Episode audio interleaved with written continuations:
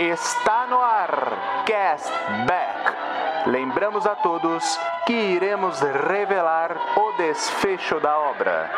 O famoso spoiler.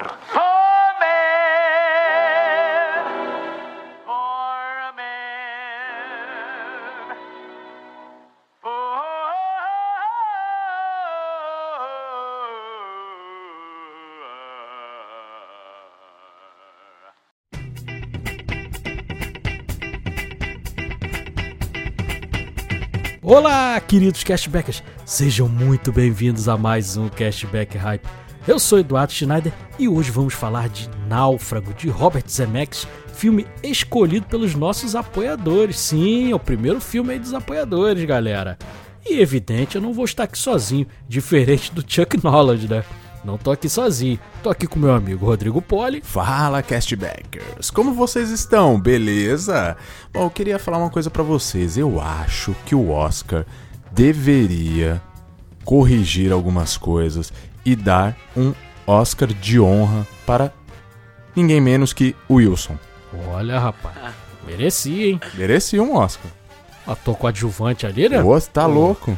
Que baita atuação. Arrebentou. E hoje ele tá meio baleado aí, mas não deixou de estar aqui. John Souza. Olá, olá, castbackers, tudo bom? Olha, eu vou falar que depois que eu assisti esse filme pela primeira vez, eu sempre ando com meu canivete, cara. Boa. É Isso bom, aí. é bom, é bom. Tem utilidade. Tem, tem, tem. Isso aí. Então, aumente o som, coloque o isqueiro no bolso e.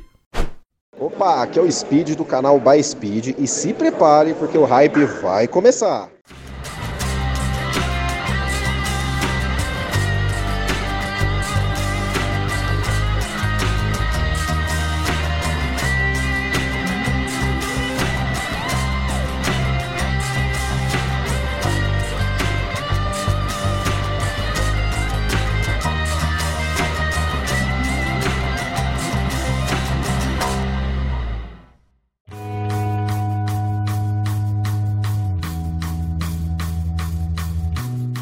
Como a gente sempre começa lembrando das nossas redes sociais, é tudo arroba cashbackp, esse pezinho aí de podcast, tanto lá no Instagram, quanto no TikTok, quanto no Twitter, mole mole, fácil fácil. Se você quiser mandar mensagens pra gente, pode ser ou pelas redes sociais, né, como a gente falou, pode ser também lá pelo Spotify, na caixinha de mensagens, ou então pelo nosso e-mail, se você ouve aí por outro aplicativo. É lá no mensagenscashback@gmail.com. Moleza também, né, galera? E lá no final a gente sempre dá aquela nota e um selo. Mas se você é ouvinte novo e não sabe o que é esse selo, não tem problema não. Vai lá no nosso Instagram que tem tudo explicadinho para você saber do que, que se trata ali. E como a gente sempre fala, né? Somos inimigos do fim, galera. Temos também a Jukebox lá do Cashback, onde a gente escolhe lá no final uma música lá no finalzinho mesmo do episódio, para fechar mesmo de vez, a gente escolhe uma música que pode ter a ver ou não com o episódio lá. Pode ser uma música que tenha no filme ou então uma brincadeirinha nossa aí, como você já viu em outros episódios também, né? Mas não é só isso. Tem mais algum recado aí pra galera, Rodrigo, que eu esqueci de dar? Opa, Edu, um recado bem importante por sinal, porque nós temos a nossa campanha de arrecadação, nosso financiamento coletivo aqui do Cashback, que é o nosso Cashback Gold. A partir de R$ reais você tem benefícios exclusivos aqui. Olha que legal, tá ficando um comercial mesmo, né? Tô achando que eu vou entrar no Shoptime. É, você vai poder, a partir de 5 reais, você pode entrar no nosso grupo, grupo do Telegram e aí você vai poder trocar uma ideia com o Edu, com o John e até comigo, olha só. Você vai poder escolher a capa do episódio, olha só, você vai participar do castback, aí você vai mostrar a capinha, tá vendo essa capinha aqui do castback? Fui eu que escolhi, olha só. E não para por aí não, você vai poder escolher também o último episódio do mês, pô, rapaziada. Inclusive é o que tá rolando hoje aqui, né? Galera escolheu o Náufrago e a gente já tá tocando bala aqui no, no Náufrago, né? E tem uma grande novidade, que acho que pra mim é o mais legal de tudo. Agora nós temos podcasts exclusivos para os apoiadores. É, isso mesmo. O Castback Uncut, tocado ali pelo Edu, onde ele dá as dicas ótimas para o final de semana, para você assistir um filme, uma série. E também temos também o Castback News, que é do John, é o nosso Leão Lobo aqui do Castback, eu diria. Ele traz as fofocas do cinema, do... Você gostou, né, John? Do, do mundo aí, das celebridades, das cinematográficas, o que tá acontecendo no meio, então é sempre bem legal. E isso é só pros apoiadores, certo? E se você quiser, como que você faz para você apoiar a gente? É no catarse.me barra castback, tá? Você pode doar qualquer valor, mas a partir de 5 reais você tem todos esses benefícios. Agora você diz para mim, pô Rodrigo, 5 por mês fica difícil, não posso me comprometer. Tem alguma forma aí, John, das pessoas poderem fazer essa doação pra gente? Tem, cara, tem sim, cara. É, agora nós temos um Pix do cashback. Olha que maravilha. Se você quiser doar um valor menor que cinco reais, quer contribuir, ou até mesmo cinco reais ou mais do que cinco reais, você também vai ser incluído lá no cashback Gold, caso você faça esse Pix. E você pode estar tá mandando lá para o endereço pcastback@gmail.com, tá bom? É o nosso e-mail. Você pode estar tá mandando o seu Pix por lá. Muito bom, galera. E esse programa só é possível graças a essas pessoas aqui que eu vou ler agora, hein? Ana Paula Menezes Ferreira, Caroline da Silva Chaves, Sérgio Luiz Quiminazo Machado, Jonatas Silva Rodrigues, João Vitor Maia da Fonseca, Cristiane Martins de Melo Souza, Gabriela Camarão Mota, Clara Cerqueira Brunelli, Paulo Soares da Cruz Neto, André Mariano de Araújo, Rogério Apolinário, Natália Reis, Emerson Dionísio de Souza, Luana da Silva Meira, Eduardo Lucas de Freitas Leal e Nicolas Kiduque. Essa turma tá só crescendo. E também muito obrigado a você que ouve a gente, que compartilha, que segue lá no Spotify e dá aquelas 5 estrelinhas que também é importantíssimo também pra gente. Muito obrigado, galera. E bora pro episódio?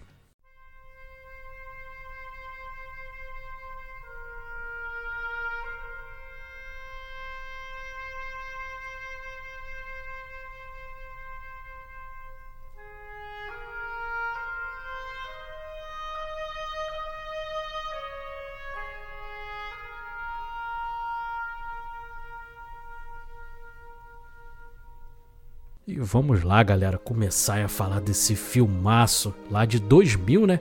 Caramba, lá se vão 23 anos. Aí eu. Hoje foi engraçado contar uma curiosidade para vocês, porque é, eu comentei lá, eu sempre comento, né, pra ver a recepção do pessoal lá no Twitter, que é a rede que eu uso mais. Aí falei, oh, galera, hoje eu vou gravar sobre Náufrago. Tem algum fã aqui? Aí uma menina chegou e mandou assim pra mim: Ah, é aquele filme clássico, né? Aí eu fiquei pensando assim, pô, clássico? Mas esse filme é novo. Aí eu pensei, cara, não é tão novo assim não, já tem 23 anos.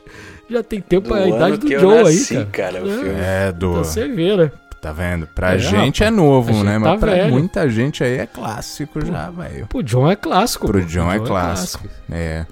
É isso aí, cara. Pode, um pode, sa pode sair, deslogar aí, John. Que absurdo. é, é um filme da DreamWorks, né? A empresa lá, o Spielberg é um dos donos, e da, em parceria com a Fox. E é engraçado porque esse filme né, tinha no stream lá, tinha na Netflix quando a gente escolheu pra. Né, o, quando a gente escolheu para botar na lista lá pros ouvintes né, decidirem qual seria o episódio. E aí, quando a gente foi gravar, esse filme já tinha sido retirado, então tivemos daí que recorrer a outros métodos aí, mídia física e, e tudo mais. Mas estamos aqui para gravar sobre esse filmaço, né? Filmaço é que à primeira vista você pode olhar, pô, é uma propaganda da FedEx né? Mas no fim a gente fica sabendo que né, a FedEx nem, nem, nem na verdade, não, não contribuiu com nada ali quando começou a fazer, a filmar o Foram filme. até surpreendidos, eles, né, Edu? É, eles acharam só a ideia interessante, assim, né? O, o, Tom Hanks, porque o Tom Hanks é que teve a primeira ideia. Isso lá em. Acho que 94 ele começou a ter a ideia sobre esse filme. Mas era uma coisa assim muito. Que o próprio Tom Hanks fala, eu vi no, no DVD lá na, nas entrevistas dele. Ele fala, ah, eu já tive milhões de ideias. Mas, cara, que viraram filme mesmo são muito poucas. Mas esse filme acabou virando. Ele acabou falando lá com o roteirista desse filme. Acabou que, né, eles decidiram fazer o filme e levar adiante. A gente vai contar até histórias sobre o roteirista, que tem histórias interessantes aí pra caramba também. Mas é um filmaço que vou dizer para vocês, cresceu muito aí na reassistida. Vocês já tinham um carinho por esse filme? Ou é, ele melhorou também agora na reassistida, como foi comigo? Fala aí pra gente, John, você que nasceu aí no ano do filme. Como é que foi para você aí reassistir esse filme? Depois o Rodrigo, porque o Rodrigo eu já sei que ele é fã pra caramba aí do, do Náufrago, né? Cara, eu vou ser sincero para você, tenho um carinho enorme por qualquer coisa que o Tom Hanks faça, cara. É, é muito incrível assim, esse cara tem um talento para você gostar muito do personagem, da história que ele conta. Mas especialmente esse eu tenho um carinho muito grande porque eu lembro de ter assistido muito novo com a família e ter gostado muito, cara. É, o filme tem poucos elementos, tem poucos atores, mas a história ela te prende e eu, como prova disso, posso te dizer que com qualquer idade. Sabe, eu devo ter assistido esse filme, cara, talvez com uns 7, 8 anos de idade. E desde lá eu sempre tive um carinho de assistir várias vezes esse filme, não só porque passava direto na TNT ou porque eu, a gente assistia muitas vezes aqui em casa, passava direto também na, na Globo. Enfim, passava em um monte de lugar e eu sempre parava para assistir, cara. Então eu sempre gostei muito desse filme, mas eu concordo contigo.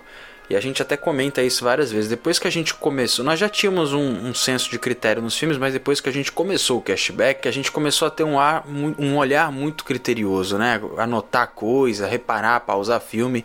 E esse filme, ele é um, cara, que cresceu muito, Edu. Eu concordo 100% contigo, porque reassistir ele foi maravilhoso. Pegar cada detalhe ali, cada. reparar melhor na atuação e na dedicação do Tom Hanks nesse filme foi espetacular. Para você, Rodrigão. Bom, é, para mim, o Edu até já comentou aí que eu sou um grande fã do filme, e é verdade, eu inclusive assisti para gravar o episódio, mas eu já tinha assistido recentemente, aí tem que duas semanas que eu tinha assistido, passou na televisão, duas, três semanas e, e eu assisti, então toda vez que passa eu tô vendo esse filme porque é uma história, é uma situação ali que me chama muita atenção, tudo que ele vive ali, o, o, as consequências de tudo aquilo, né? Então eu gosto muito, cara. E eu fico sempre.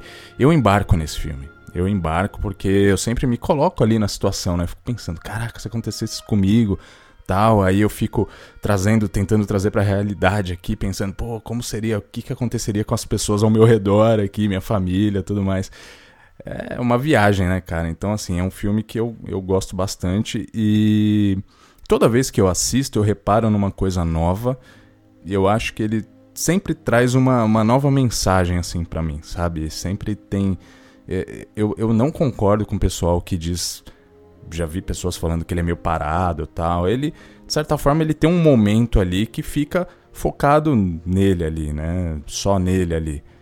A grande parte, né, do filme. Só que, cara, não é que é parado, velho. A questão é que você tem que analisar a atuação, né, o que ele está vivendo e qual foi a ideia do diretor, né? O Zemeckis, ele quis fazer um filme total da perspectiva do cara que está ali no acontecendo aquilo ali com ele, entendeu?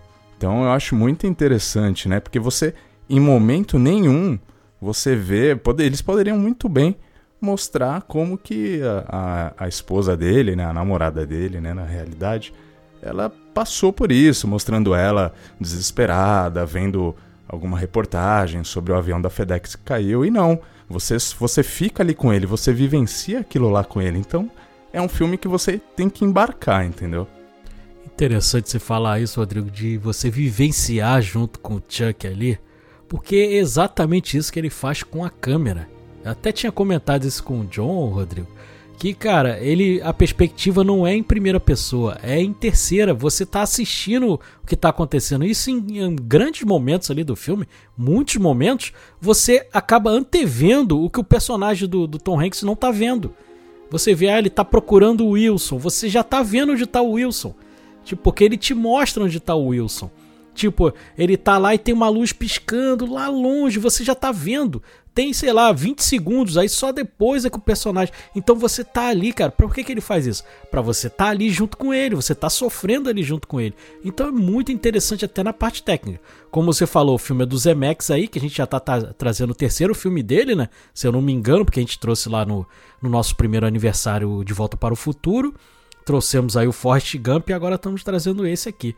O roteirista desse filme, que depois tem história bem interessante pra gente contar dele, o William Broyles Jr., ele tinha feito lá o Apollo 13 lá com Ron Howard, fez o Planeta dos Macacos com Tim Burton e, e fez o Expresso Polar lá com Robert Zemeckis. Então, o cara que já tinha trabalhado com ele e tal.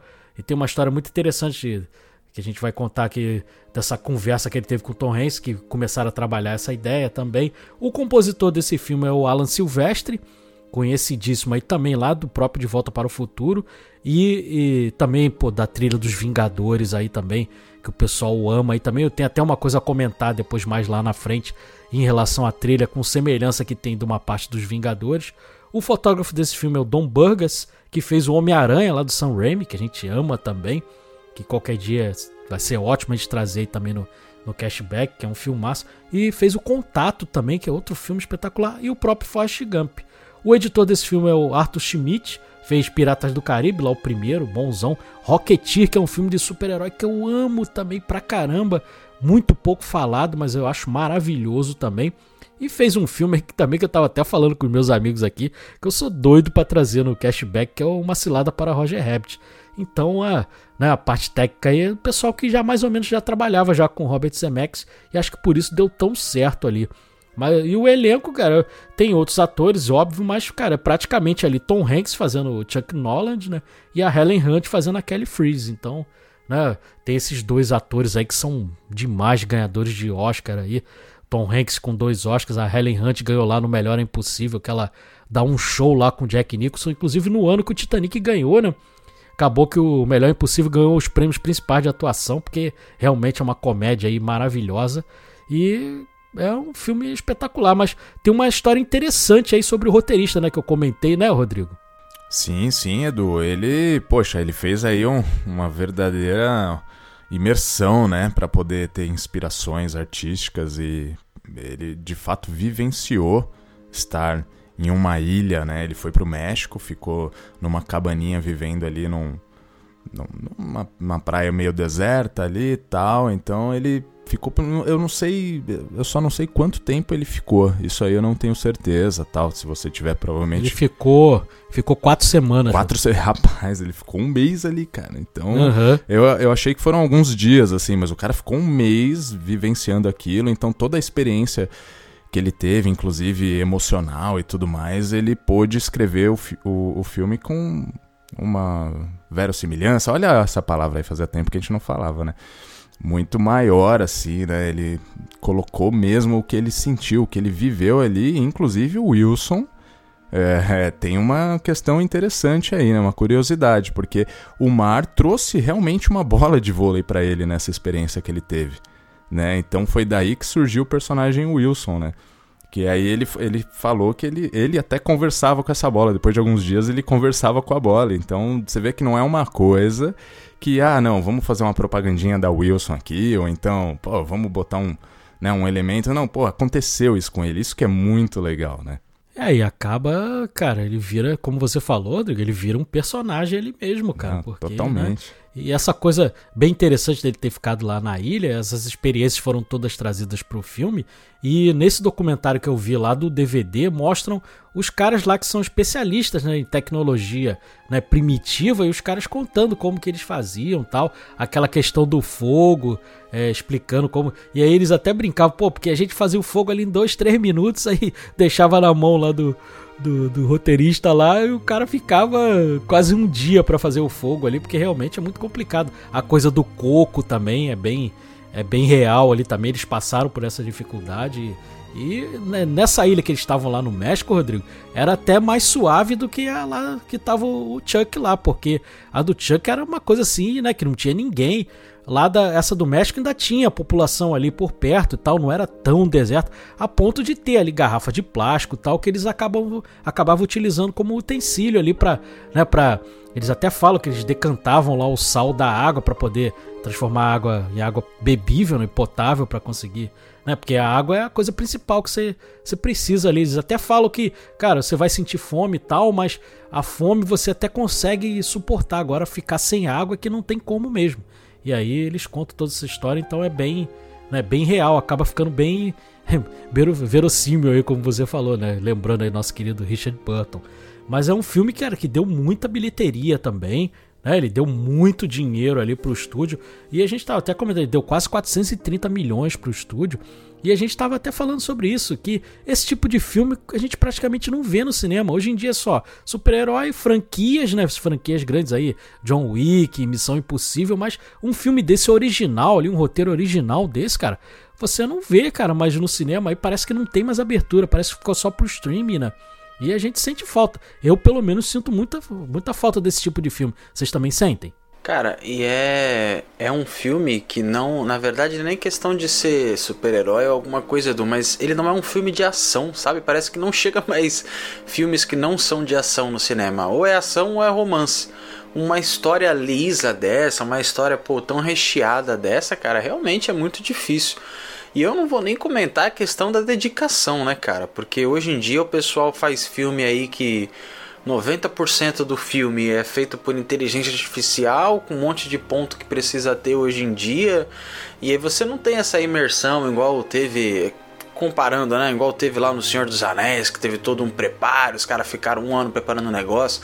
Igual teve aqui, o cara fica quatro semanas. Tu imagine hoje que as paradas são feitas quase que numa fábrica, feita de forma industrial. É. O roteirista pedir, gente, eu quero ficar quatro semanas numa ilha para eu poder trazer não só a verossimilhança, mas ó a palavra de novo, um molho para esse roteiro, para ele realmente ter ali detalhes de que só quem viveu vai poder falar. Mano, o cara vai ser mandado embora. Aí tu vê saindo notícia, roteirista tal sai por divergência criativa. É isso, cara. Porque às vezes o cara quer trazer um ar novo pro cinema que infelizmente é barrado, suprimido para essa quantidade de, de coisa que a gente tem hoje em dia no cinema. E o próprio Tom Hanks, né, John? Ele também, né? Ele, pô, ele, ele engordou um pouquinho para fazer esse filme, engordou cerca de 20 quilos para fazer a versão saudável do Chuck ali, né? E depois ele ficou. A produção ficou parada por um ano até ele emagrecer 30 quilos, deixar o cabelo crescer para poder gravar a parte final lá quando ele já tá um tempo na ilha tal. Então, cara, parou por um ano, você tem noção, né? Mantiveram os contratos e tudo. É. Então, assim, cara, é, realmente foi uma dedicação muito grande. É, e até para para vender pro estúdio é complicado. E uma coisa interessante que o John falou, que né, até o John Rhys Davis, né, John, que vai estar tá aí agora no Indiana Jones, que a gente viu lá na CCXP, ele falou muito isso. Que ele parece que a, a função de ator hoje parece que ele tá indo para uma fábrica, né? Para trabalhar e porque não tem mais locação. Exato. E esse filme é feito mesmo nas Ilhas Fiji, lá no Pacífico Sul, cara. E é muito interessante. Por isso que é bom o DVD, as pessoas aí falam mal da mídia física, mas, cara, esses extras que tem nos DVDs são fantásticos, cara. É Eu vi lá a produtora do filme, ela foi lá pra ilha, e aí essa ilha tinha 80 habitantes, essa ilha no, lá no Fiji. E aí. O, né, o senhor lá, o mais velho lá, que era o responsável por tudo, ela foi conversar com ele. E aí ela descobriu, meus amigos, que é, se você trouxesse lá uma, uma presa do, de uma baleia lá e entregasse isso àquele senhor, era uma demonstração assim de, de você tá fazendo alguma coisa, algum bem para ele, desejando algum bem. Isso era uma tradição ali daquele povo. Aí ela foi e levou isso, o cara ficou todo emocionado tal, e aí foi aí que ele decidiu liberar para gravar, cara. Então você vê, né? É, essa curiosidade pô, interessantíssima ali, o trabalho que eles tiveram ali, cara, porque né, não é, eles não liberavam para todo mundo gravar ali. E além disso, depois que conseguiu, beleza tal, mas a, as dificuldades não pararam por aí, porque, cara, é, eles estavam comentando que o, a ilha ficava. O, a, o hotel mais próximo que ficava da ilha ali era uma hora e meia de barco, cara. Era muito distante, então eles tiveram que montar um bunker ali mesmo na ilha. Todo mundo teve que ficar na ilha e trazer comida, equipamento Desculpa, tal. Uma hora e meia de barco ainda, não é nem de carro, é de É, Nossa. não, não, não tem acesso por estrada, não tem. Entendeu? É só de barco. Então, para trazer equipamentos pesadíssimos, aquelas câmeras, né? A gente sabe, aquelas Panavision lá gigantescas. Isso mostra tudo no documentário, cara. Eles trazendo tudo ali e para poder gravar. E você fica sujeito à natureza, né? A maré, ao vento, à, luminosidade. Você fica, né? Sujeito a qualquer coisa ali. Eles conseguiram, cara, na raça ali fazer. E muito interessante essa coisa que você falou, Rodrigo, do dele ter que né, fazer essa coisa em duas fases, porque eles filmaram essa primeira parte, né, dele mais gordinho, do Tom Hanks mais gordinho, e depois a fase dele já magrinho. E cara, como teve essa diferença de um ano para ele se preparar, o estúdio não queria liberar. Porque o estúdio falou, cara, mas e aí? Eu vou ficar pagando um ano a esses caras aí. e eles não vão trabalhar? Como não? Isso não tem como. E aí o que, que o Robert Zemeckis fez? Ele fez um filme entre um entre essa espera e ele fez o Revelação, aquele Revelação com a Michelle Pfeiffer e o Harrison Ford. É um filme até bem legalzinho, tem gente até que não gosta, mas eu gosto bastante. É, é um filme até de suspense e tal, que o, o Harrison Ford acaba traindo a, a esposa, aí o fantasma da menina fica é, é, assombrando ali a casa e tal. É, é bem interessante. Esse filme, filme que foi ali. escrito pelo agente Colson lá do. Eu acho que foi. Ah, isso eu não lembro, isso eu não sei. É. Eu acho que Mas foi. é Eu um esqueci o filme nome dele, mas acho que foi ele. É, Revelação, o nome do ator, né? Eu não lembro. É, não lembro. Mas esse filme é até interessantinho ali e tal, mas ele fez justamente pra manter a equipe em atividade. Entendeu? O filme até foi um fracasso de bilheteria e tal, não, não rendeu nada, mas, mas pelo menos manteve a galera ali em atividade, né? E aí, e aí acabou conseguindo fazer. E, cara, os caras filmaram até na Rússia. Filmaram lá na Praça Vermelha, que é uma coisa dificílima também de conseguir. Eles conseguiram filmar. E, e tem essa curiosidade também, o Robert Zemeckis gosta muito de fazer isso. Fez lá no De Volta para o Futuro e também fez nesse filme aqui, que o filme começa e termina numa encruzilhada, né? Que é justamente pra você, pô, é, né, quando você tá numa encruzilhada, você não sabe pra que caminho seguir e tal. E esse filme é todo baseado no tempo, né? É desde o começo aquela coisa do relógio ali, o cara é todo metódico, o cara é engenheiro É. de planejamento ali da FedEx, é chato pra cacete. Controlador. É, tudo é questão de tempo, chato pra caramba. Inclusive quando ele tá naquele jantar lá com a família, que aí ele, chega a tá com uma dorzinha de dente, né, tal. Aí o bip toca, cara, aí você vê a, a qualidade da atriz, né? Porque quando toca o bip, o Tom Hanks olha pra Helen Hunt, ela olha pra ele com uma cara, cara, de pô, tipo assim, não é nem uma cara reprovando, mas é uma cara de putz, acabou com o nosso Natal e Ano Novo aqui, né?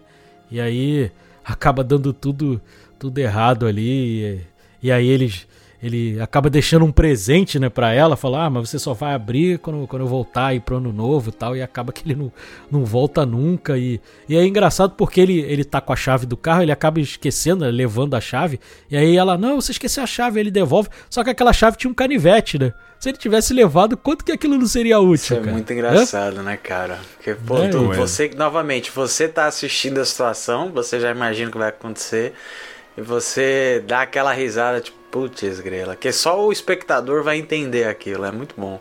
É, muito, muito bem feito ali. Você já, putz, cara, se ele tivesse levado, né? E eu também sei porque que o Rodrigão gosta muito desse filme, Opa. né? Porque tem. O que, que tem de música aí nesse filme? Um monte dele, Rodrigão. Ah, o mestre, né? O mestre. Elvis Presley. Muito bom, né, cara? Lógico, já começa com um Elvis, monte. né? Já começa Uhum. com Elvis ali. Que inclusive, bom, nem vou, não vou dar spoiler de Jukebox aqui não, mas todo mundo já imagina. Tem que ser, né? Não tem Ah, como no tá filme louco, desse. Não tem como. E tem muito a ver, viu? Eu fui ver a tradução, É. né, cara? Pô. Sim, sim. Até porque a, a- no- lá no nosso episódio do Elvis a gente ainda não tinha jukebox, né? Então não teve jukebox no final. Vai ter agora, né? É grande oportunidade estar, pra né, gente Em alguma Jukebox. Em homenagem. Pô, é, tá isso louco. aí. E aí você vê como é que o cara é controlador do tempo, meus amigos. O cara dá um pager de Natal pra namorada, cara. Que Você mala, vê lá um né, dos presentes que ele Muito deu. mala. Você dá um pager pra tua namorada, cara. Putz, grila, dá um. Aí ela dá um relógio pra ele, né? Aí de novo a questão do tempo, né? É o tempo, né? Em todo momento ali, cara. E aí eu queria falar com vocês ali da parte do acidente aéreo, cara. O que, que vocês acharam daquela cena? Nossa, cara, uma cena realmente muito forte, né? Muito impactante, porque, cara, você tá ali por dentro, né? E, e as ações acontecendo, e aí você fica preocupado, inclusive, com o relógio, né? Que ele, pô, vai, vai perder o relógio, você fica pensando ali. Eu já assisti 200 vezes e eu ainda fico, pô, o relógio, pega o relógio, né, cara? E é muito louco, porque quando ele tá lá na Rússia, ele fala: Nós vivemos pelo relógio, não sei o que, aqui a gente tem que entregar isso na hora. E aí o cara, pô, ele passa a maior parte do tempo dele lá olhando o relógio, a foto da esposa. Cara, que viagem, né, cara? E, e o comissário lá bate a cabeça, sangra todo. Nossa, cara, que, que cena. É, a- é a única ação, né? Uma das únicas ações, assim, que tem no filme, mas é, é muito louco, né? Uhum. Eu gosto muito da do band-aid. Eu- Tem duas paradas que eu gosto bastante. Primeiro é do band-aid, que ele tá ali no banheiro e tal, ele começa a mexer no dedo, aí ele fica, pô, um machucadinho, né? Que engraçado. Daqui a pouco ele toma ali uma jatada de vento ali, abre a cabine. Você pensa, pô, o É muito dedinho surpreendente. vai ser o menor dos teus problemas. Cara, e a cena que não ficou nada datada, tá? Vale lembrar aqui Sim. o CGI do filme ainda continua excelente, mesmo sendo de 23 anos atrás. Mas a cena da parede de mar que ele vê na frente do avião ainda para mim é sensacional, cara. Mesmo hoje, sempre que eu assisto, eu acho essa cena espetacular, porque você acha que é o céu, você acha que é nuvem que tá na frente do avião e de repente você vê a, as ondas, né, batendo, você fala, putz, mano, o avião tá caindo é de bico, meu irmão, não vai ter o que fazer aqui. Essa cena é maravilhosa, cara. É muito bem feito, né, cara? Eu vou, cara, eu vou falar pra vocês aqui, sinceramente, em matéria de desastre aéreo, pra mim é a melhor cena, cara, que eu já vi. Ela é muito bem feita, cara, é muito real, né? Ela foi filmada, em, essa sim é em, é em CGI, foi filmada num tanque, essa não foi lá no... Porque não tinha nem como fazer, né? Seria um risco absurdo pro Tom Hanks ali e pros outros, né, outros atores, cara, foi feita ali no CGI, até no, no DVD lá também mostra como é que foi feita essa cena. E eu tô 100% com o John. Pra mim, ela não tá nada datada, não. E ela tá muito bem feita ali, cara. Ela é demais ali. E aí ele acaba indo parar lá na, nessa fatídica ilha, né? E aí começa todo o tormento dele ali, porque. Não, o filme, inclusive, tem pouquíssimos diálogos. É, isso também é uma coisa interessante, porque no roteiro ele tinha muito mais diálogo. Que nem era um monólogo, né, no caso. Ele falava muito consigo mesmo. Mas eles fizeram mais isso para vender o, o filme para os produtores. Que se chegasse e entregasse um roteiro sem nenhuma fala, os produtores de repente não iam querer fazer. Apesar de que, pô, você, né, você ter um filme que tá o Robert Zemeckis e o Tom Hanks, né, já fica mais fácil de você vender o filme, né? Mas eles falaram que colocaram mais diálogos. Só que aí chegaram lá na hora de filmar, o cara falou: "Ah, Pra que, que eu vou ficar falando comigo mesmo? Um monte de coisa não faz sentido. E aí saíram cortando tudo. Aí o filme tem pouquíssimas falas. As coisas que tem realmente são essenciais ali. E eu acho que Com ficou Wilson, perfeito né? ali, cara. Isso. Que inclusive foram, foram textos escritos, né? O roteirista Uhum. ele escreveu Sim, sim. textos. Então, assim. é, o- tinha coisa pro Wilson. É, o Tom Hanks estava respondendo realmente um texto ali, claro que pra gente não aparece, obviamente, mas ele pra, né, dar uma ficar mais realístico possível, né? Isso era uma ideia de. No começo eles até tinham a ideia de. Tipo, o Wilson ter uma voz mesmo. De. Né, ser tipo como se ele estivesse falando consigo mesmo, mas é, fosse interpretado por um ator fazendo a voz do Ia Wilson. ser bizarro. Ainda bem que não, né, Edu? Ia ficar um tom de comédia meio É, escroto, né? não- não ia dar, não ia rolar. teria nada a ver. Ia ficar fora do tom ali. A necessidade de fala vai embora com as caras e bocas do Tom Hanks, né, cara? Porque ele tem uma cara de confuso maravilhosa, que ele fica andando meio perdidão assim. Quando ele fica alegre, ele é muito expressivo também, né? Ele vai pulando ali, você vai sendo guiado pelas expressões da- cara do Tom Hanks, cara. Isso é muito bom. Um ator, talvez em outro caso, em outra pessoa, um outro ator, realmente surgiria aquela necessidade de, pô, o que que esse cara tá querendo passar aqui? Mas quando você tem um Tom Hanks e um Robert Zemeckis, igual você falou, não tem muito no que mexer não, cara. A química desses dois aí é espetacular. É, realmente é, é maravilhoso. E você vê que ele é o funcionário padrão mesmo, que, cara, ele tá ali, acabou de naufragar, e ele tá preocupado com os pacotes, cara. Tá ele começa a recolher os recolhendo, é. pacotes, começa a fazer triagem, né? Ele fazendo triagem dos pacotes e tal, igual ele fez lá na, na Rússia, né? Cara, você fica assim, cara, você tá aí nessa merda desgraçada. Primeiro, cara, se eu tô ali na situação dele, eu ia abrir aqueles pacotes todos, até pra ver se tinha alguma coisa interessante ali que eu pudesse usar, né? Então, né, porra, não, ter, não teria como, cara. Eu sairia abrindo tudo ali. E é engraçado, né? Porque ele tá ali, pô, você vê que ele não tem muito conhecimento das coisas e tal. Mas aí ele começa a cair o coco, ele se assusta achando que é alguém, cara. É muito engraçado nessa cena. É, né? Imagina, você tá num lugar inóspito, assim, começa a ouvir uns barulhos, você fala, pô, quem tá aí? Tá, com, tá algum bicho, né? Alguma coisa rolando ali, na verdade é é uma salvação pra ele, né? Porque é o coco. Já pensou se cair na cabeça? Ia ser Uhum. complicado, né? Mas é a salvação dele, né? E aí é é muito legal um cara que é tão ligado às tecnologias, né? Pra, pra produção do trabalho dele, né? Produtividade do trabalho dele, né? O BIP, Sim. não sei o que e tal. E ali o cara tem que começar a se virar com o que ele pode ali, com pedras, e aí ele vai descobrindo que ela ficando um pouquinho mais lascada. Olha, olha que coisa louca, né, cara? Uhum. Eu acho que esse filme ele é muito legal porque ele trabalha muito essa. Pedra vulcânica, né? É, exato. E ele trabalha muito essas questões do contraponto, do que ele era, né? Controlador, e sempre tempo cronometrado e ali naquela ilha ele tem todo o tempo do mundo ali e, puta, e não tem nada de tecnologia também, é outro Uhum. contraponto. E o cara que era todo, né, trabalhava com essa questão do avião, não sei o que e tal, e daqui a pouco ele tá se tornando o homem das cavernas, né? Aquela hora que ele descobre a caverna ali, cara, é muito louco, né? Porque ele Uhum. entra ali, ele fala, puta, aqui pode ser meu refúgio, aí a pedra lascada e o fogo que ele tem que fazer, e, e quando a lanterna apaga, a pilha acaba, né? Lá na frente, né? A pilha acaba da lanterna, é muito louco que você vai vendo, é o último suspiro de tecnologia que ele tem. Aí, amigo, é ele com o que ele tem ali mesmo e vambora. Uhum. E tem uma hora que ele se machuca nos corais, né? Ele tá andando e sai furando o pé todo. É porque o fundo do, do mar ali, o, lá no Pacífico Sul, ali nas Ilhas Fiji, é tipo no Havaí, né? Porque o Havaí também o fundo é de coral. Aqui no Brasil não, aqui no Brasil o fundo é de areia. Lá é de coral, então é mais perigoso ainda, cara. Ele se ferra todo. Aí você imagina, o cara já não consegue né, fazer as coisas direito ali. Imagina com o pé todo furado, cara. É uma desgraça ali. Até que ele consegue avistar, ele consegue subir lá, né? Que é outra cena também que. Uma das poucas cenas que é CGI, é que é, quando ele tá ali naquele penhasco, é feito tudo em CGI, mas é tão bem feito que eu realmente não reparei, eu só reparei depois de ver o DVD. Não sei vocês, mas tá tão bem feito que eu não. Pra mim passou suave ali. Ele Passou consegue batido encontrar. também, é. Uhum. E aí ele vê aquele corpo lá embaixo, né? Aí ele se assusta tal, ele corre lá e aí é o, não, o comissário lá que tá na o corpo dele, aí ele pega a carteira do cara. É interessante que você vê, né? Faz esse contraponto de você ver como é que ele era uma pessoa tão ligada só no- nas coisas que ele tinha que fazer que ele não sabia nem o nome do cara direito, né? Ele pega lá o nome do cara é, é Albert e tal, aí ele, putz, eu, eu chamava o cara de Alan, né? Aí tem foto da família do cara, tá? E aí é engraçado que ele, ele vê, né? Ele começa a, é, senso de sobrevivência. Aí ele vai ver o sapato do cara. Só que o cara é pequenininho, né? E o sapato do cara é pequenininho também. Aí ele acaba tendo que fazer o- a boca de jacaré ali pra conseguir sa- calçar o, É, Fica o parecendo um sapato. sapatinho do, do Naruto, pra quem já assistiu vai entender. Aqueles dedinhos de fora.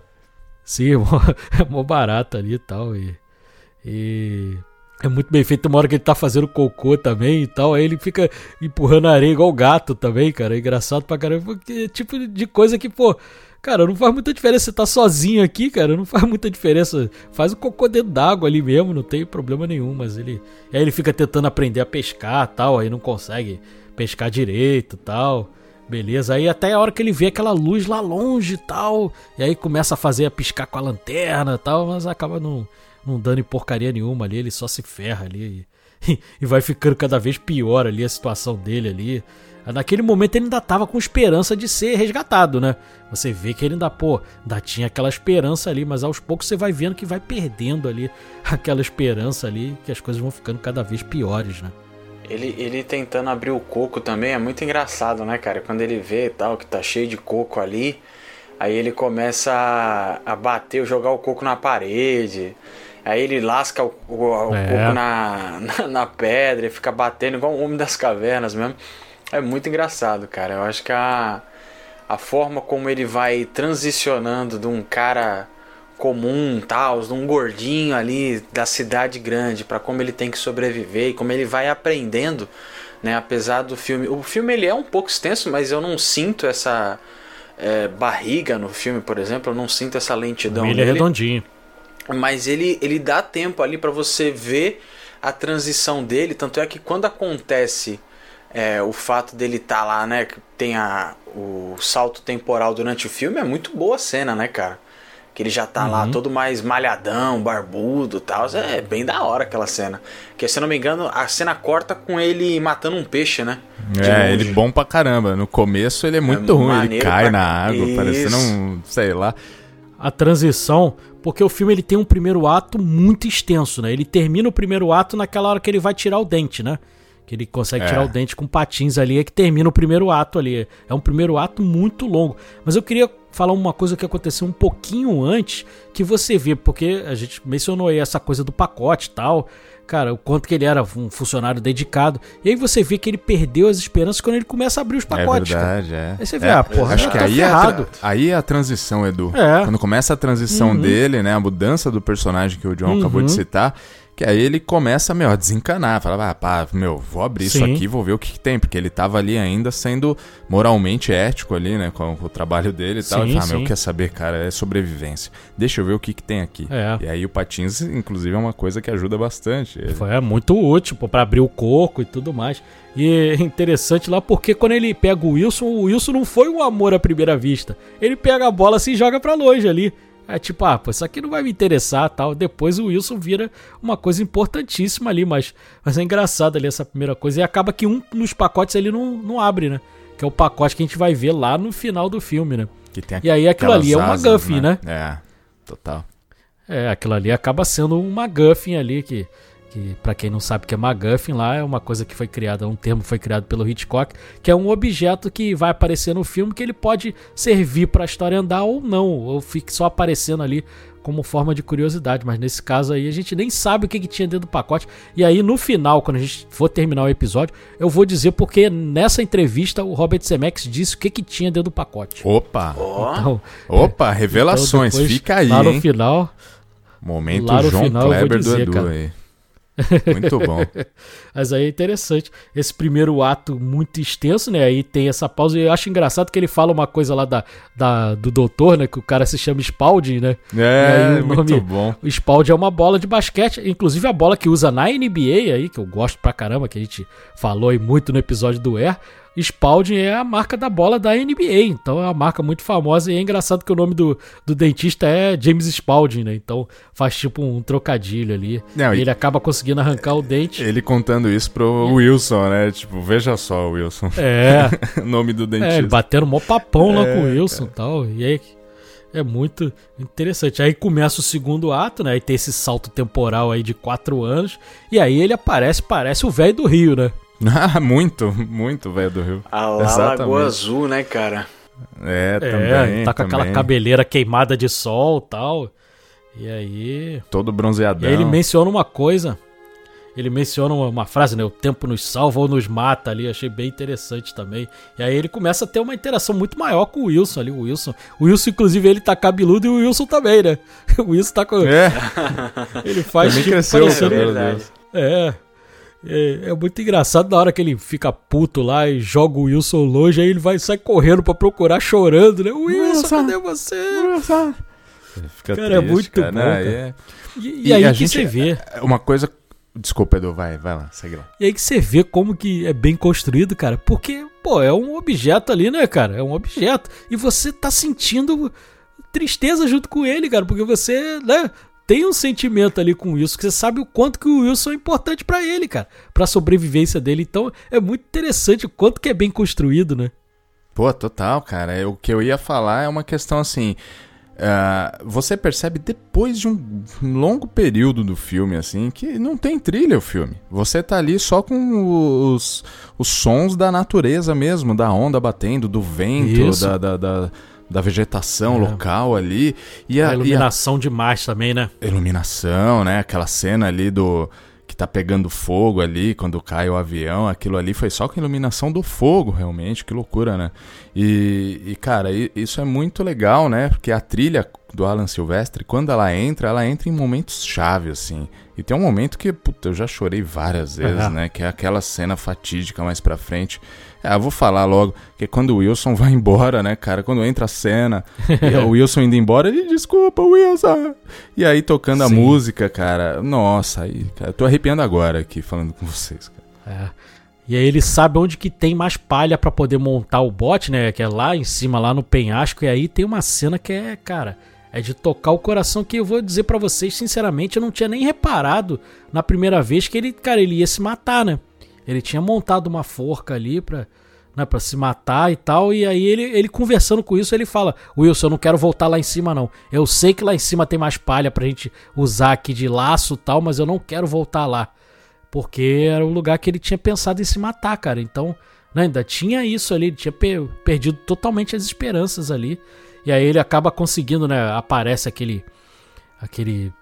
um, um destroço ali, né? E aí acaba usando aquilo ali como vela. Uma parede de banheiro just- químico, né? É, era uma parede de banheiro químico isso. E era justamente esse problema, porque ele não conseguia quebrar a onda, né?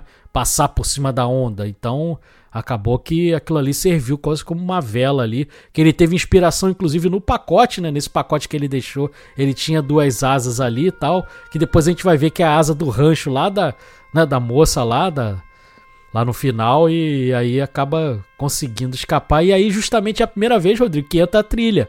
Sim, né? sim. Quando ele consegue escapar lá, é que entra a trilha sonora. E aí eu vou É. perguntar uma coisa pra vocês.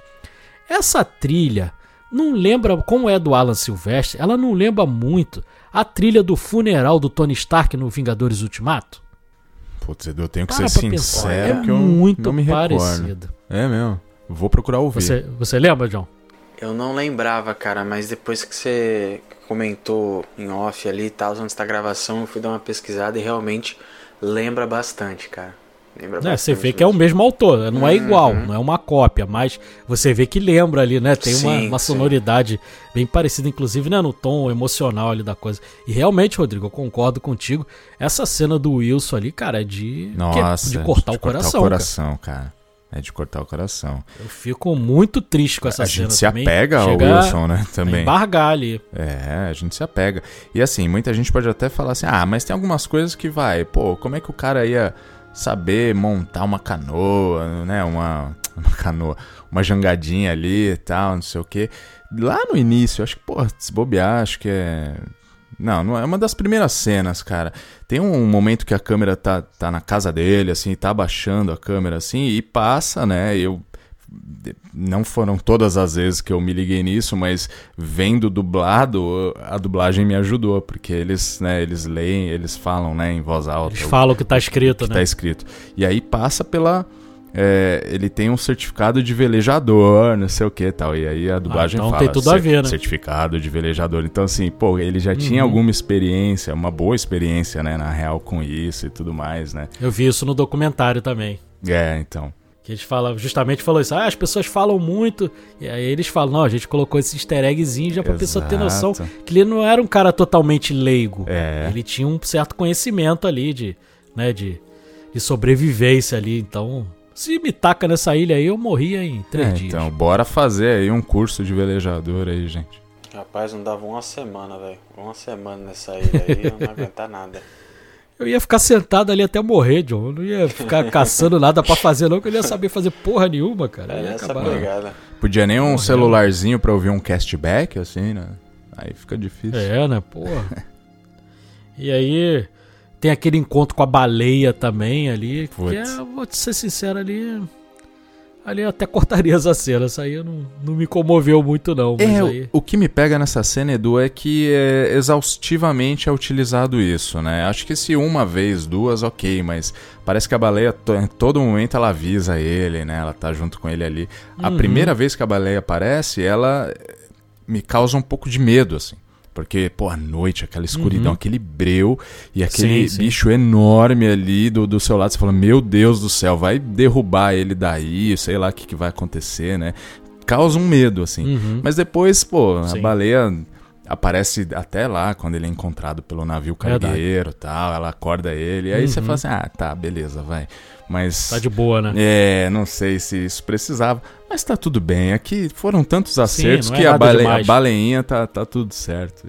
É, não fede, não cheira, na verdade, né? Uhum. Tipo, tendo ou não tendo, Verdade. beleza.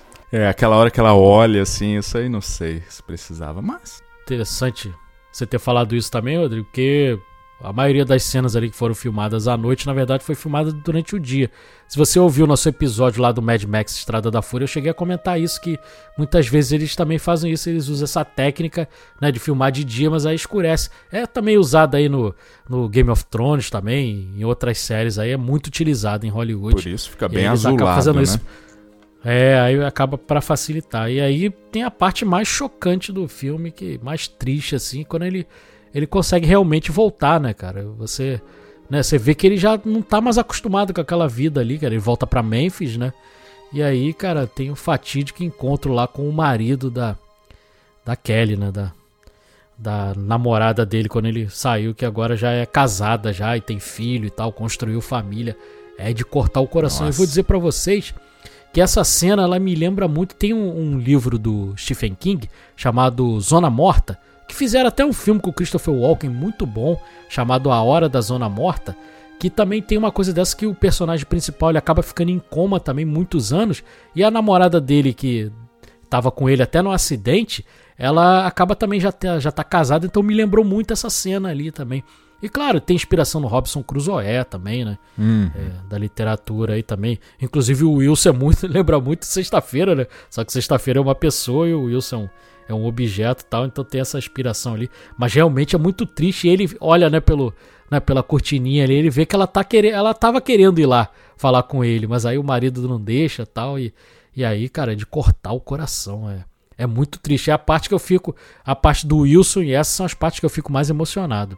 Ah, total, total. E, e o pessoal lá, pô, vamos ter reunião, não sei o que, dando festa tal. E o mais curioso é que a festinha de, da, do retorno dele é só frutos do mar ali, né?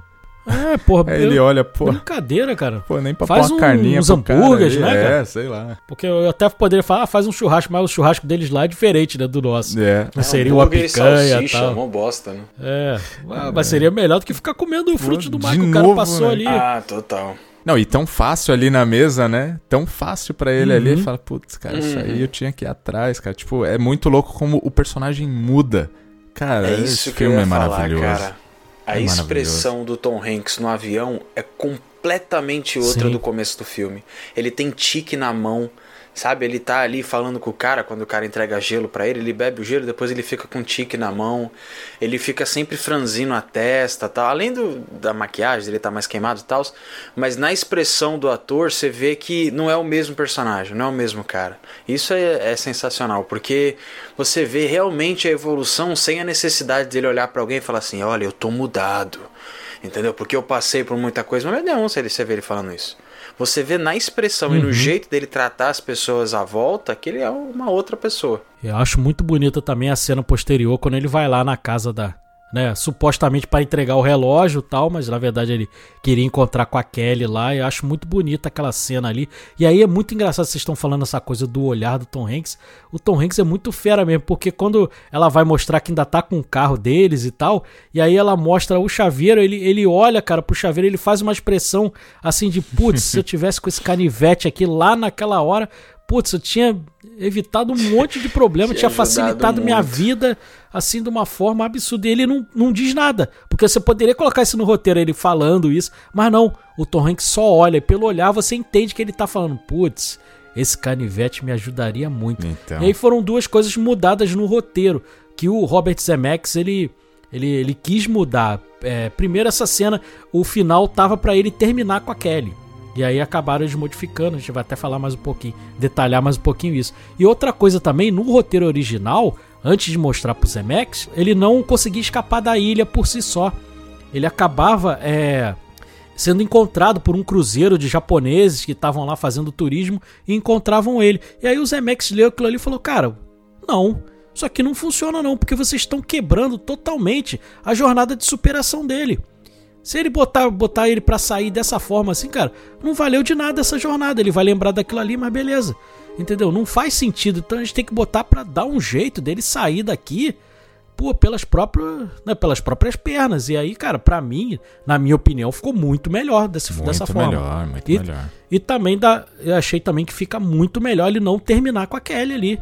Também, cara, porque não faria muito sentido, porque ela tava constru... tinha construído uma família com um filho pequeno tal. Ele seria muito egoísta, entendeu? Ele, e ele, como uma pessoa boa, que ele realmente é, a essência dele é boa, não, não faria muito sentido com o personagem. Eu achei que terminou assim de uma forma maravilhosa. Mas é engraçado porque eles queriam terminar, né?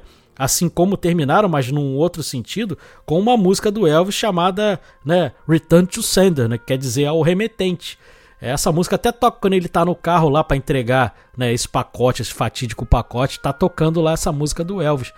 Mas eles queriam terminar justamente essa música ser a música de terminar o filme ali, dele terminando com a Kelly.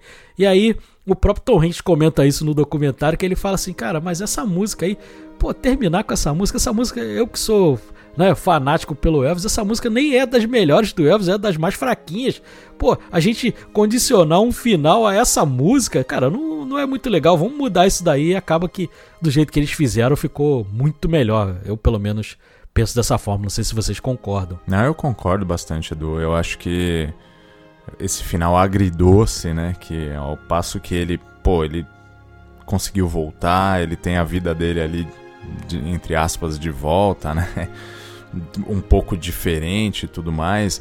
E isso é bom que ele aprende que nem tudo, ele que era um cara extremamente controlador, nem tudo vai ser como ele né, realmente quer. E na nossa vida é assim, né, cara? A gente tem que lutar o máximo, mas nem sempre vai ser como a gente quer. Então, assim, ao, ao mesmo uhum. tempo que ele, pô, ele tá de volta, ele, pô, vai poder viver agora uma vida tranquila aí, pelo menos, né? Tá saudável e tudo mais, conseguiu sobreviver, mas pô, não vai ter o amor da vida dele, né? Então ele tem uhum. que recomeçar, tal. Mas eu acho bem interessante, porque seria muito fácil é, ele voltar ah, e eles viveram felizes para sempre. Seria uma solução é. muito simples, muito fácil. Não é a vida, né, cara? Afinal uhum. é bem uhum. melhor mesmo. Eu só queria lembrar que nesse finalzinho aí que ele tá indo entregar esse pacote, ele tá no carro escutando um Elvis, tá? Os bebendo muita garrafa d'água, né? Tem umas três garrafas d'água do é, lado tá tocando Return to Sender mesmo. Tá Isso. Tá tocando Return to Sender. E tem uma bola Wilson ali empacotada com é. do lado dele, né, cara? Tipo é. assim, uhum. não sei se é muito saudável para ele isso, mas ele vai ter um novo amigo Wilson ali pra, pra ir com ele onde ele for agora. Eu acho que na verdade não, John. Pelo menos foi do jeito que eu entendi. Eu acho que ali ele tava fazendo as remessas que deveriam ser entregues. Inclusive tava aquele pacote lá do avô que tinha mandado pro neto, cara. Nossa, faz total sentido, Edu. Entendeu? Crer, Na verdade, ele, ele tava entregando ele tava um pacote lá é. pra, pra Bettina Peterson e também tava entregando a bola Wilson, porque ele utilizou a bola Wilson, entendeu? Então ele tava fazendo a entrega, entendeu? Nossa, então, faz total sentido mesmo, cara. Né? Agora, interessante que a gente né, comentou isso lá no episódio do De Volta para o Futuro, que é aquela coisa do daqueles dois pinheiros lá que tem no acidente lá do Marty McFly. Aí quando ele volta, como eles derrubaram o pinheiro, na verdade, aí virou o pinheiro solitário, né? E ele acaba utilizando esse mesmo artifício nesse filme aqui também. Porque quando começa o filme, lá na primeira entrega que é feita, aparece lá no rancho o nome do marido e da esposa. Aparece é. lá Dick e Bettina Peterson, acho alguma coisa assim. E aí, quando ele volta lá, tá só o nome dela. Tá só Betina. Na, nesse, na nesse grade portal, ali em cima, assim. né? E tem uma outra coisa interessante. Aí depois é, a gente vê que ele encontra com ela lá na estrada, tal. Aí você vê que é ela, quando ele vê lá o adesivinho das asas no, no carro e tal. Mas aí tem uma outra coisa interessante também, porque quando ela se despede dele, ela fala assim: "Boa sorte, cowboy", né? E cara, a primeira cena quando o marido dela tá lá na Rússia, ele tá com um chapéu de cowboy. E o entregador chega a comentar com o cara, fala assim: Ah, oi cowboy, não sei o quê. Aí a, a, amante fala: Pô, que pacote bonito. Ele, ah, é da minha esposa tal. Então, cara, você vê que tem uma ligação ali. Que o novo cowboy da, da Betina vai ser o, o Chuck, né? Então tem essa ligação também. Achei muito interessante. É esse molinho que a gente fala, né? Que é, o Zemex acabou dando ali. Famoso molinho. E é legal, né? Porque aí depois ele que a Betina ela vai pro rancho, eles têm aquela conversa e ele fica ali naquela encruzilhada, né? Então é. ele tem vários caminhos. Cara, que coisa poética maravilhosa. Ele tem vários caminhos que ele pode seguir ali, entendeu? Tem pra cá, ele fica olhando, ele olha pro outro lado, aí ele olha pra direção da casa dela, uhum. né? Que é a nossa câmera, né? Ele quebra a quarta parede sim, sim. e dá um sorrisinho ele pra gente, assim, tipo, cara, é maravilhoso, tipo, uma cumplicidade, né? Tipo, e aí? É. O que, que vocês o fariam? O filme poderia né? ser. Ah, maravilhoso. Poderia se chamar Encruzilhada também, né? Poderia, poderia. E aí eu, eu tenho uma, uma brincadeirinha para vocês. Se o filme fosse Encruzilhada, qual seria o nome do filme na França? Rapaz, Vocês fazem ideia? Não Rapaz, não faço ideia. ideia não, Edu. Carrefour. Carrefour Encruzilhada. É mesmo? É, porque Carrefour, o, super, o supermercado, o primeiro Carrefour lá da França, tinha esse nome porque ele ficava numa encruzilhada. Então, ah, é aquele mercadinho da encruzilhada, tal. Aí acabou virando o nome oficial da marca. Depois virou uma franquia, tal, tem no mundo inteiro. Mas Carrefour é encruzilhada. Então, se o nome do filme fosse esse, lá na França se chamaria Carrefour. Então, faria propaganda da FedEx e do supermercado também, né? Olha aí. Teria essa, essa curiosidade, né? Muito bom. É um filmaço, né? Maravilhoso. Ficou Ficou demais. Acho que a gente pode ir pras notas, né? Vocês têm mais alguma coisinha aí pra Podemos. Comentar? Não, podemos, se deixar podemos. a gente fica aqui. Mas vamos pras é, notas. É, pô. Pô, tá maluco. Quem começa? Ah, eu posso começar. Tranquilamente. Vai lá, Rodrigão. Ah, vamos lá. Bom, é um filme que eu, eu já cansei de falar, né, aqui no episódio mesmo, quanto eu gosto, quanto eu sou fã. Eu acho que a mensagem que ele traz é, é fortíssima, né, cara? Eu acho que é um filme que fala sobre a natureza, sobre as condições humanas, né? O cara que é um cara extremamente controlador, workaholic, de uma hora para outra o cara começa a ter um estilo de vida mais primitivo ali e tal é, é uma lição assim para a gente valorizar tudo que a gente tem e as pessoas que temos ao, ao nosso lado também, né? A gente poder olhar para o nosso lado aqui e falar, pô, peraí, para um pouquinho, né? Você vê que o cara não cuidava, né? Não ia nem no dentista, o dentista ainda ficou com a mulher dele, que loucura. Né? E o próprio dentista dele, né, cara? Então, assim, como é bacana, né, a mensagem e e é um filme que você, cara, você, tem, você que assistiu e acha parado, você que dorme nesse filme, você tem que embarcar, você tem que sentir o filme, você tem que, cara, vivenciar com ele tudo que tá rolando ali, se colocar no lugar dele. Entendeu? Uma pegada de empatia mesmo. Você tem que, cara, me, se imaginar lá. Que aí você vivencia aquilo e aí, aí que não fica parado mesmo, não. Tudo que tá acontecendo ali, cara, você sente aquilo. Entendeu? É, é, é muito louco, né? Então, eu acho que todas as decisões foram maravilhosas tomadas aí. Até a trilha, a pouca trilha que teve foi ótima. O Wilson, meu Deus do céu, eu quero ter. Eu ainda vou comprar uma, uma bolinha Wilson que vende, né? A bolinha com a mãozinha ali tudo, com a carinha e tudo. É. Eu preciso ter essa bolinha aqui, eu vou ter, entendeu?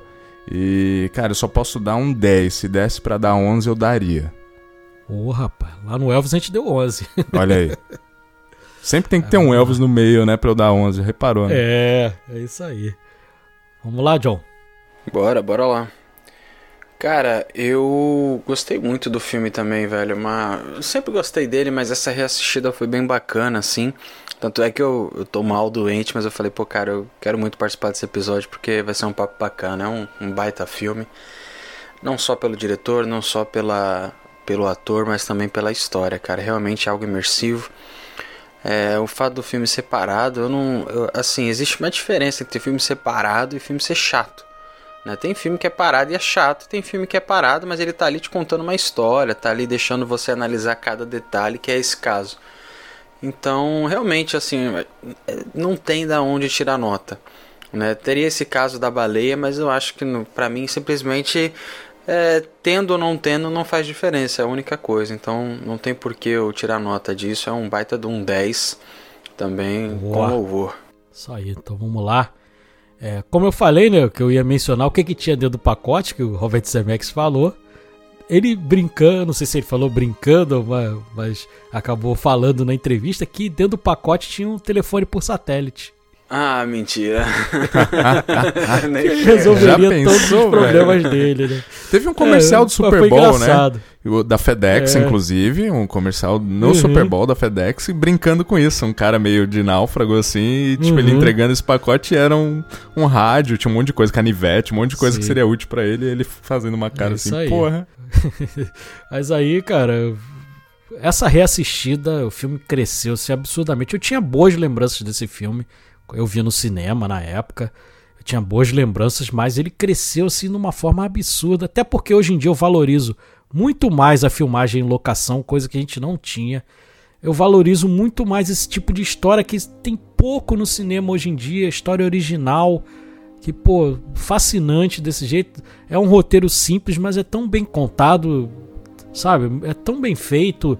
A iluminação desse filme é, é absurdamente bonita, entendeu? Com poucos recursos ali. Eles, né, dependendo de todas as intempéries ali da natureza, maré, vento, iluminação, eles conseguiram passar por cima de tudo. Gravaram numa ilha deserta, distante mesmo da civilização ali, isolada no Pacífico Sul. Então, com todas as dificuldades, fizeram um filme sublime que é simples, mas é tão bonito ali a mensagem dele, é tão bonito de de você valorizar as coisas que realmente importam na sua vida. A gente fica tão focado, a gente que, né, que trabalha pra caramba aí nesse mundo, né, fica dando valor a um monte de coisa que você parar pra pensar não vale de nada.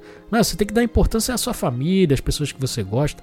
E esse filme é muito bonito ali, ele é muito bem feito, muito bem dirigido. Tem poucos atores, mas os atores que tem estão ali de forma sensacional. Os dois atores que foram escolhidos para os papéis principais são perfeitos.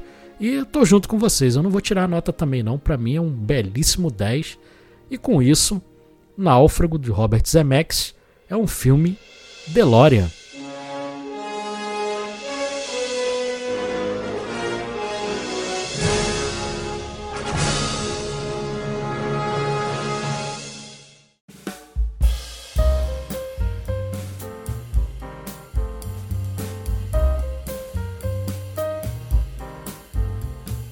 Tá aí, merecidíssimo. Sensacional, né? Merecidíssimo, que isso. Todas Super as decisões, as decisões ali foram maravilhosas. A história, Isso o lance deles não contarem o tempo pra gente. Ah, passou tanto tempo, tanto tempo. Só lá no final, Uhum. quatro anos, né? É muito Sim, bom sim. que você vai vendo a mudança do tempo conforme o personagem vai mudando. Isso que é legal. É isso aí. Muito bem feito. E agora a gente vai naquela parte que a gente ama, que é leitura de mensagens. Dessa vez vai ser um pouquinho diferente, porque vocês vão lembrar, no nosso episódio lá de sinais, a gente não conseguiu ler as mensagens, porque a gente gravou em outra data, tal, por compromissos nossos aí. E aí acabou que a gente vai ler mensagens do episódio de Air, a história por trás do logo, do Homem-Aranha através do Aranha Verso e também uma mensagenzinha lá do meu amigo, que ele até me cobrou lá, do meu amigo lá do Vai Logar hoje, uma mensagenzinha também do Bastardos Inglórios. Beleza? Então vou começar aqui, vamos dar uma poupada aí no, no John hoje, Rodrigo. O John aí tá com a Sim, garganta com ruim, certeza, vamos com certeza. fazer só nós aqui. Então eu vou começar lendo aqui, aí depois você finaliza aí, beleza? Fechado. Então vamos lá. Eu vou ler aqui a mensagem do Bastardos Inglórios, porque teve cobrança. Meu amigo Eric Fagundes aqui, ele me cobrou, falou: "Pô, Edu, mandei mensagem lá do Bastardos Inglórios, você não leu, cara?" Ah, vai ser lido aqui agora. Prometi pra ele aqui, vou cumprir. Ele mandou aqui: "Meu filme favorito e por isso é meu episódio favorito. E vocês deram 10. É meu podcast favorito mesmo." então ele curtiu bastante, porque ele até tinha comentado comigo, pô, tô até com medo de ouvir, medo de vocês não darem 10. Mas não teve jeito não, Bastardos Inglórios mereceu aí um, um sonoro 10 ali. Então vamos aqui agora para a mensagem do Er. Vamos lá aqui, tem duas mensagens aqui do Er, vou ler aqui as duas. A primeira mensagem é da nossa amiga aqui que tá sempre mandando mensagem também, Adriana Mendes de Quadros Cavilha. Ela mandou assim: "Me animei a assistir o filme". Olha que legal, ela ouviu o episódio sem ter visto o filme e ficou doida pra ver o filme. Então, maravilha aí, cara. E a outra mensagem aqui foi do Maicon Silva, ele mandou aqui pra gente. Nossa, que podcast bom. Já tinha gostado do filme sem saber esses detalhes que vocês trouxeram. Deu vontade de ver de novo. Parabéns, gente. Valeu aí, Boa, Maicon. Valeu, Maicon. Valeu, Muito- Adriana, sempre com a gente. Muito obrigado aqui. Então agora temos mais quatro mensagens lá do Aranha Verso aqui no Spotify.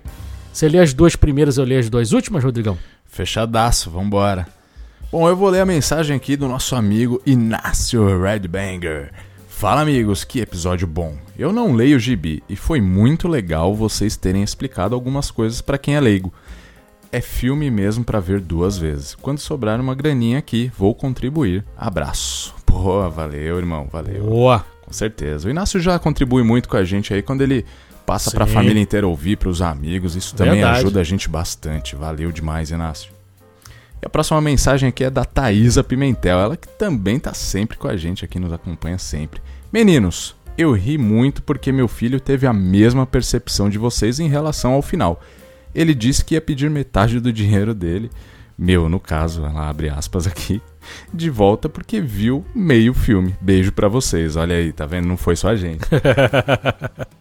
Bacana, bacana. Valeu demais, Thaisa. E agora tem mais, tem mais duas mensagens aqui do Spotify e tem mais uma lá do e-mail também que a gente vai ler aqui. Então vamos começar aqui a primeira mensagem do Rodrigo Kenui. Engraçado que o Rodrigo manda sempre e-mail, mas dessa vez ele mandou aqui no Spotify. Então vamos lá. Olá pessoal, sempre mandei e-mail, aí ele até mencionou isso. Sempre mandei e-mail, mas vi que vocês falando que era bom para vocês ouvir pelo Spotify e dar as estrelinhas. Opa. Confesso que não me incomodou o final sem final. Porque acabou que o final ali foi meio cortado, né? Aí ele botou: Estou doido pela segunda parte. Sucesso. Valeu mesmo, Ô, aí. Valeu, Rodrigo. valeu. Cara, a gente sempre fala, fiquem à vontade pra ouvir onde vocês quiserem, mas claro, o Spotify ajuda e dando as estrelinhas lá, Sim. porque distribui pra mais gente, isso contribui bastante Isso pra aí. gente também. Mas fiquem à vontade e valeu demais, Rodrigão. Tamo junto. Valeu. E a outra mensagem aqui é do nosso amigo aqui que já participou de episódio e também agora é Cashbacker Gold também, nosso Olha só. amigo Nicolas Kiduk. Ele mandou aqui: Olá, queridos amigos do Cashback. Tive o prazer de ver esse filmaço com o nosso querido John. Ele viu lá com o John. Confesso que na primeira assistida o filme não me pegou, mas melhorou na segunda. Me incomodou bastante não ter final. Concorda com a gente aí também Mais o Nicolas, um. né? É, então. Bacana aí. Valeu demais, Agora Nicolas. vamos para vamos para a última mensagem aqui do nosso amigo Felipe Sampaio, né, do Resenha Épica. Tem também agora um podcast aí bacana pra caramba que mistura cultura pop com história, é bem interessante aí de curiosidades. Pra quem nunca ouviu aí, segue lá e ouve também que é bom demais. O Felipe mandou aqui pra gente. Olá, amigos cashbackers. Aqui é o Felipe Sampaio do podcast Resenha Épica e gostei muito do filme. Esse no caso do Air, né? Michael Jordan é tão lendário que até quem não curte basquete se conecta com o filme. Principalmente quem assistiu Space Jam na infância. Sem falar no elenco de peso, o filme consegue transportar a audiência para outra época logo no início, com uma ambientação incrível, concordo, como ele fez lá também no, no Argo, né, o Ben Affleck. Parabéns por mais um episódio épico e continuem com um bom trabalho.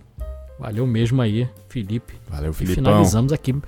Ufa, ufa, mensagem pra caramba, né? Foi legal, hein? Gosto assim. Bacana pra caramba.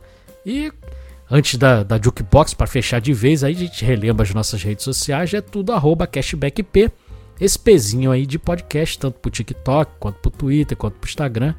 Mole, mole, fácil, fácil. Muito obrigado e também relembrando lá onde você faz o apoio também, né?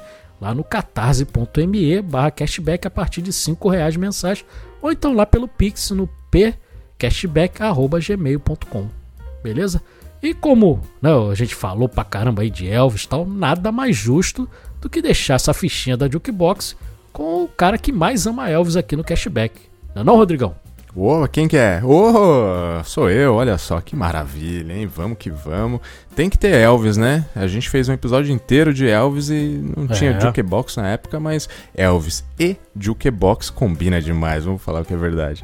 Então hoje a gente vai ouvir aí Heartbreak Hotel, uma música que tem tudo a ver com esse filme. Vejam a tradução que vocês vão entender, tá certo? Eu não vou falar aqui não, eu quero que vocês vejam lá. E quem entende inglês já vai sacar, tá bom? É isso, valeu. Boa! Valeu, galera. Até a próxima quinta. Falou. Valeu. Toma própolis, John.